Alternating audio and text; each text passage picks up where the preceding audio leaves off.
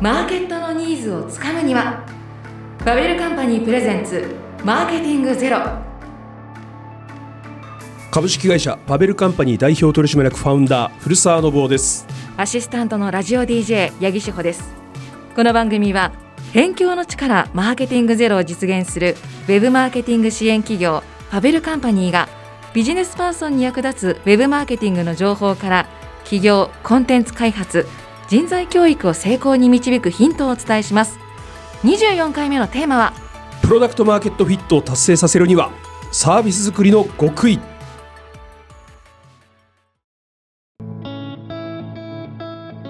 この番組ではこれまでマーケティングツール見える化の開発経緯や秘話をたびたびお届けしてきました。この見える化は多くのユーザーに使われるサービスになったわけですが今回はなぜ見える化は売れるのかについて焦点を当てながら PMF プロダクトマーケットフィットについて考えていこうと思います。はい。えースタートアップ界隈にいる人はここ数年でよく聞く言葉になりましたね。PMF プロダクトマーケットフィットの略ですね。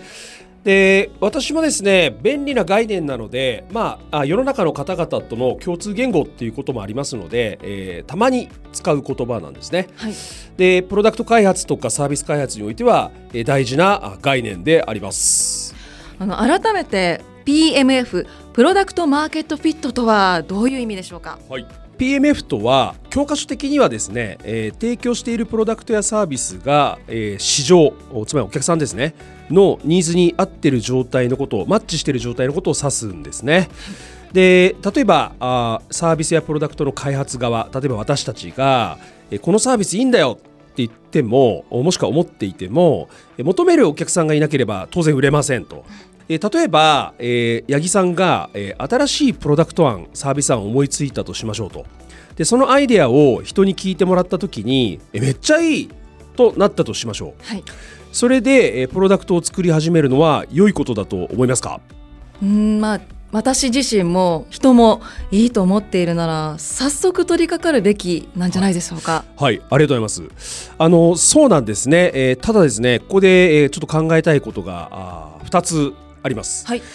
えー一つ目はですねって言ってくれたとしても本当にお金払ってくれるんですか？という話ですうんね。確かに。はい、あのいくらですね口頭でめっちゃいいって言ってもですねこれ本当にお金を払ってくれるかっていうのは実際別なんですよね。やっぱりあの相手を気遣って、えーそんなの嫌だよへダメだよって言えない人たちも多いですしもしくは今はゲームもエンタメも SNS での自己表現もどれも無料で楽しめるのでで私たちはもうすっかりですね無料っていう世界に慣れきっちゃってるんですね。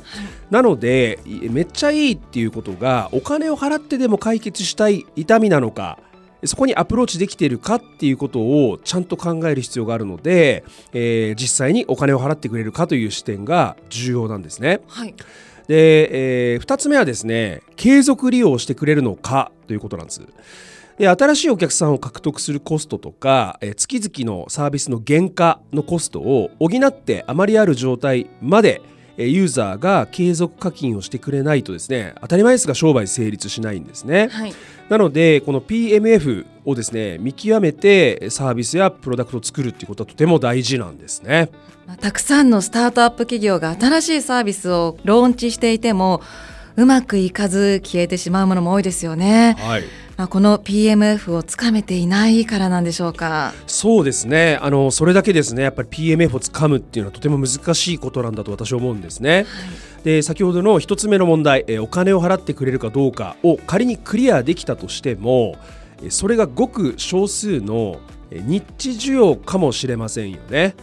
でえーさらに2つ目の問題、えー継続して利用してくれるっていうことは実際に年数を経たないと確定しないことなのでいくつかの指標とかあるいは観察あるいはインタビューを通じて想定のもとでこれは何年間ぐらい使っていただけるなっていう将来を判断しなきゃいけないんですね。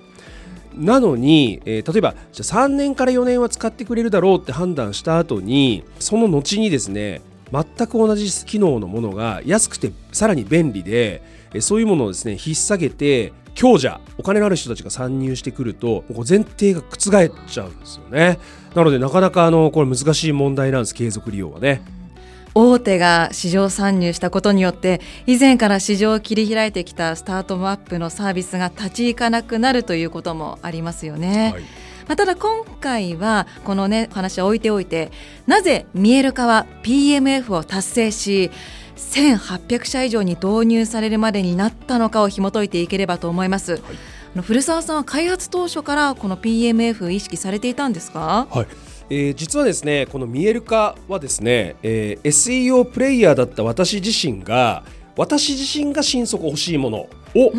作ろうと思ったのが、実はきっかけなんですね。はい、でこれは2013年ぐらいからの思いですので当時はあの PMF っていう言葉もありませんでしたしそういう概念すら私知らなかったんですね。ですからラーメン店の店主を夢見て無手活流でラーメンを作って必死にもがいてるみたいな感じのイメージが当時事実でしたね。改めて当時の古澤さんはどういうサービスが欲しかったんですか？自分自身の経験からやはりその職人の技をですね広くあまねく人々に届けたいっていう思いがずっとあったんですね。はい、まあ、というのもやはりその暗黙知つまり経験や勘に基づく明文化はされていない知識を暗黙知っていうんですけど、はい暗黙知のままだと当然そのコンサルティングを通じてせいぜい年間数人から数十人まあ数社程度にしかその暗黙知をお届けすることできませんよね。で仮にじゃあ私が文筆が優れていて書籍化したとしてもじゃ読者がその本を読んだところで自力で活用できるかどうかっていうのももうなかなか難しいかもしれないと。えー、しかしツール化何かインプットを入れてアウトプットを出てきてこの通りにやってください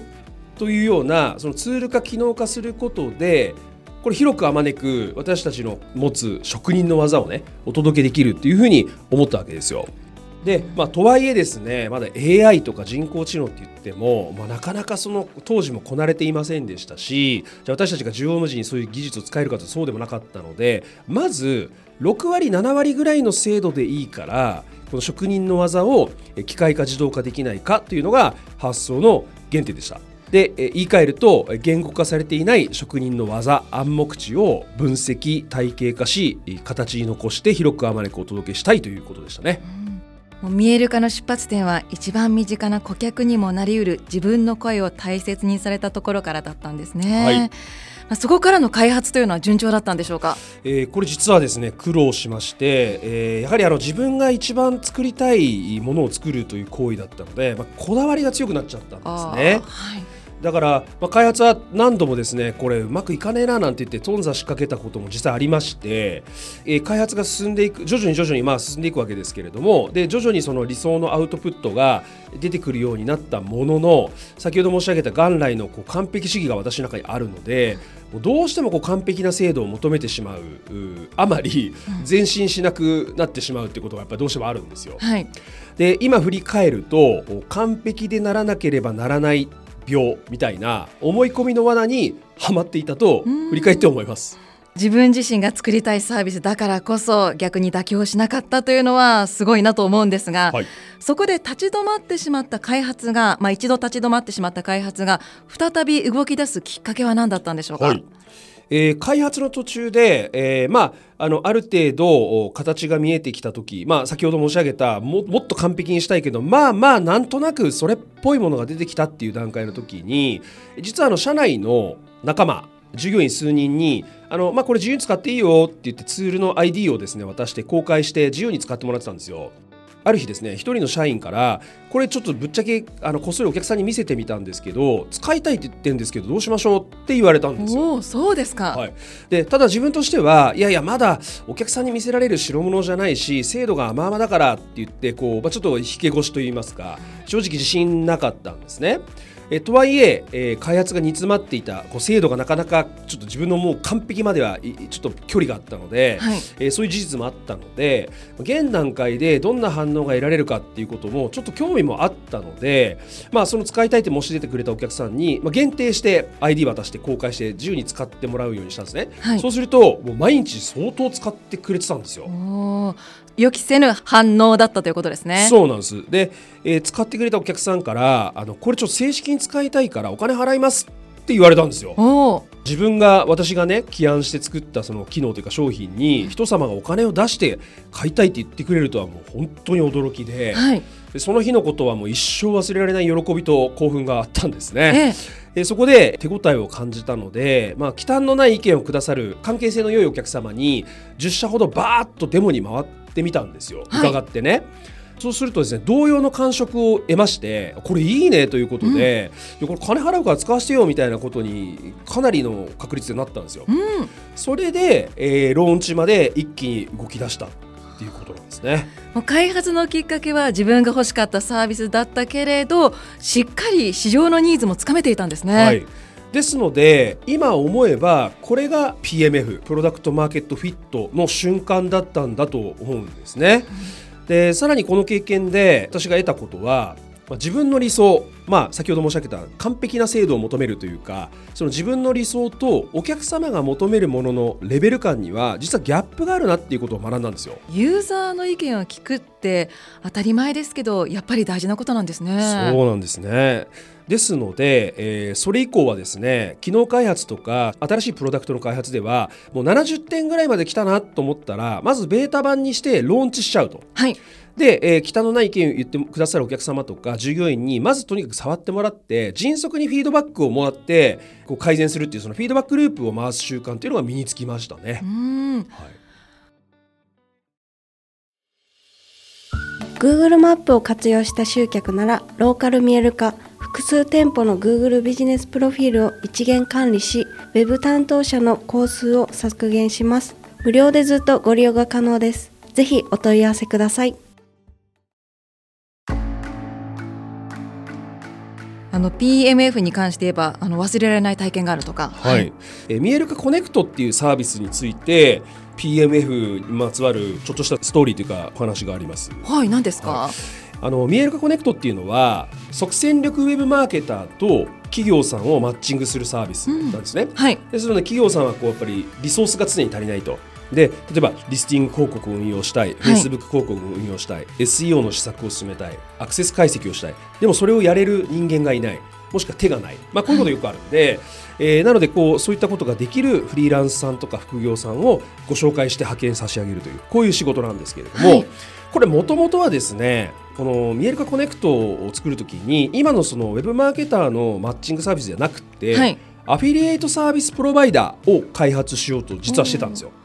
あの ASP と言われる、あの広告主とアフィリエイトを実施する人をマッチさせるサービス。はい、はい。ここからなぜ、はいまあ企業とマーケターをつなぐマッチングサービスに変わったんですか？はいだいぶ違いますよね。全然違うんですね。で実はですねこの ASP のお事業の立ち上げメンバーでかな4年半前かな、はい。えー、3人メンバーがいたんですね、うん私とあと取締役の副島とあとマネージャーの安沢という3人であのこのちょっと事業戦略のコンセプトをちょっと詰めようということで、え1泊2日の熱海合宿うー戦略合宿を行ったんですね。はい。でそこで、えーそもそもおこのサービスってなんで作るんだっけっていう議論になったんですね。はい。でもともとは私があのアフィリエイターだったものですから、あのなんか私の理想とするアフィリエイトサービスプロバイダーがなかなかありそうでないっていうところから始めようってことだったんですけどそこもうちょっとちゃんとなんで作るんだっけって議論しようよっていうことでやっていった時に一人のメンバーがですね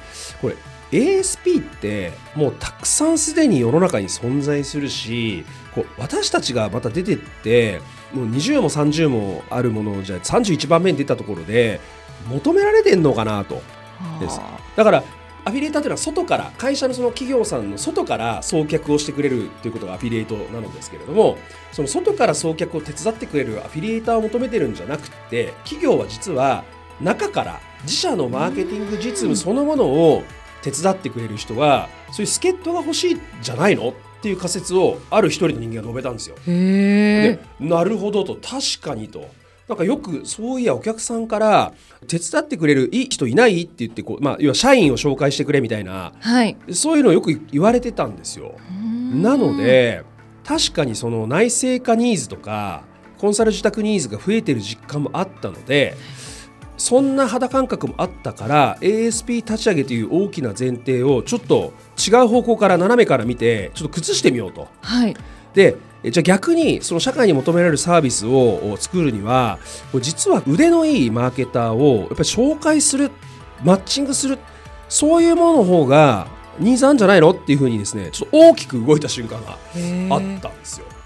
本当に大きな方向転換だと思うんですが、はい。そのサービス、まあ、人材マッチングの方向のサービスっていうのはすぐにまとまったんですか、はい、そうですね。まずあのもうアフィリエイトサービスプロバイダーのシステムの仕組みはもう開発してて開発が終わりそうだったんですね、はい。結構お金かけてシステム開発してて。終わりそうですもんね。でうわーこれ困ったなと思いながらもでもやっぱりそのせっかくこうやって合宿でちょっと斜めの方向から見て前提を覆してみて、でそれ実際どうなのかちょっと感触を得たかったんで、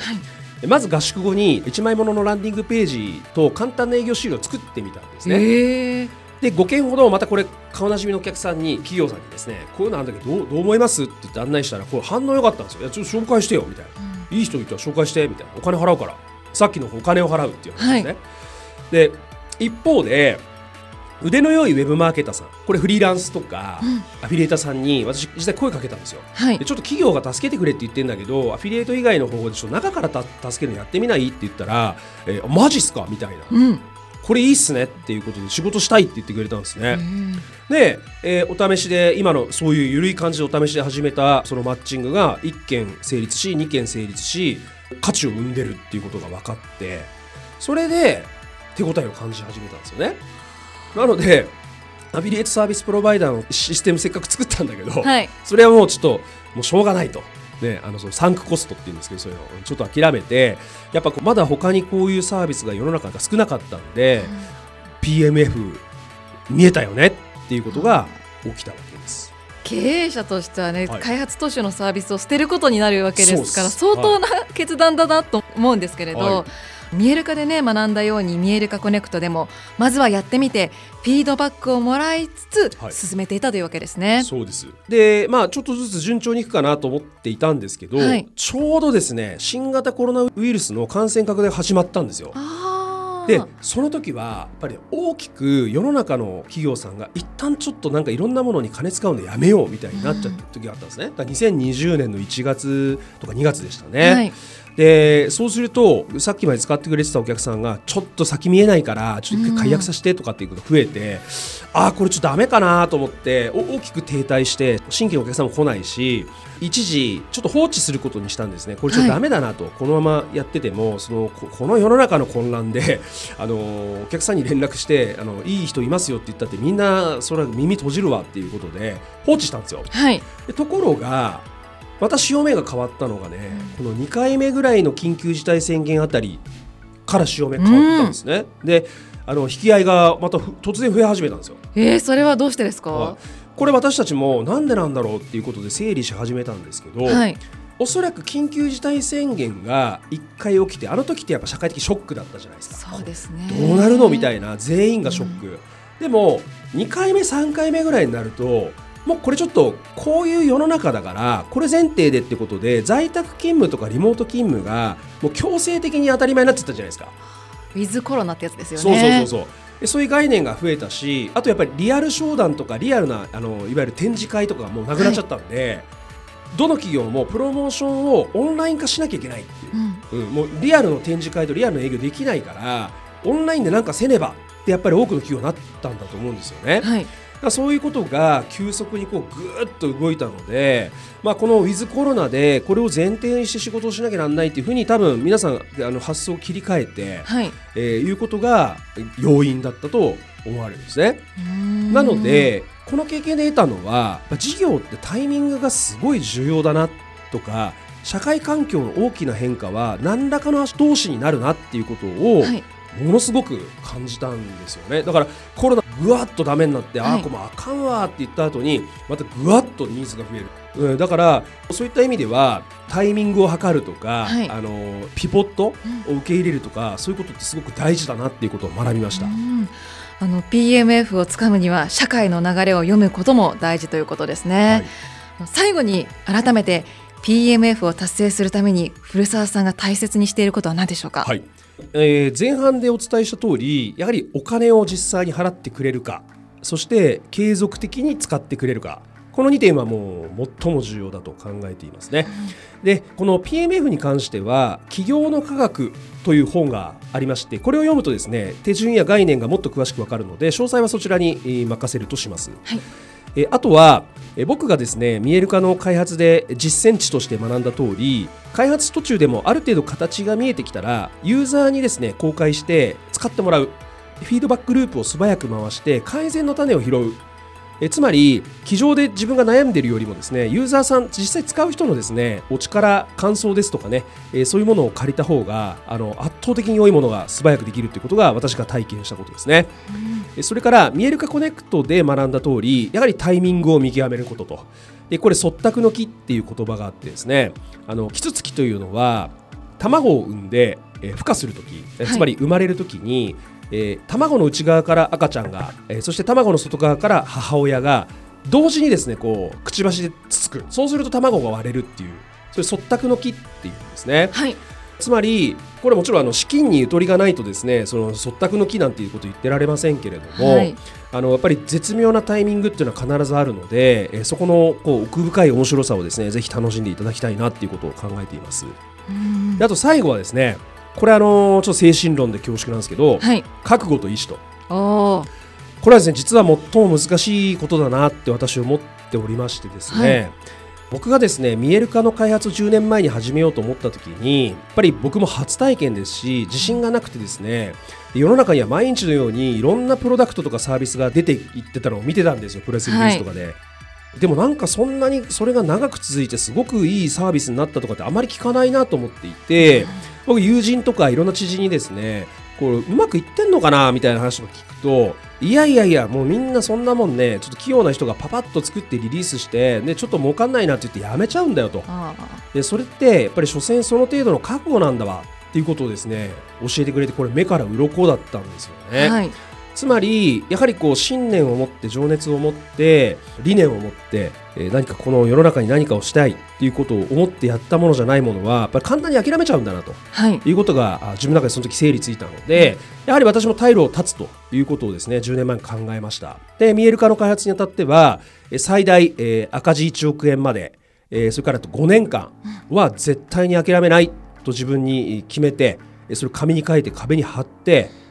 絶対に諦めないんだっていうことで始めたっていうのは実は一番でかかったんじゃないかなっていううん。ことがですねあのなんせ基礎研究からあのローンチまで1年半お金に全くならない状態であの僕続けてたんですね。であのその時はこうベトナムで開発してたんでベトナムで、えー月の4分の1から半分過ごして日本に戻ってきてるってことをずっと1年半繰り返してたので、はいあのやっぱりそのこの赤字1億円と5年間絶対諦めないっていうことの信念がなかったら、これ途中でやめてたんじゃないかなっていうことを今思うのでやはりですねこの最後は精神論になってしまいましたが覚悟と意志それをやる理由これやっぱりしっかりとお自分に問う仲間に問うということが大事かなと思うので皆さんもぜひ参考にしていただけると幸いです覚悟と意志あと意地もあそりゃそうですね。はい。大切なのかもしれないですね、はい。ありがとうございました、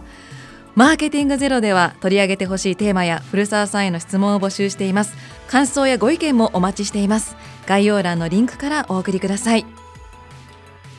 ファベルカンパニープレゼンツマーケティングゼロ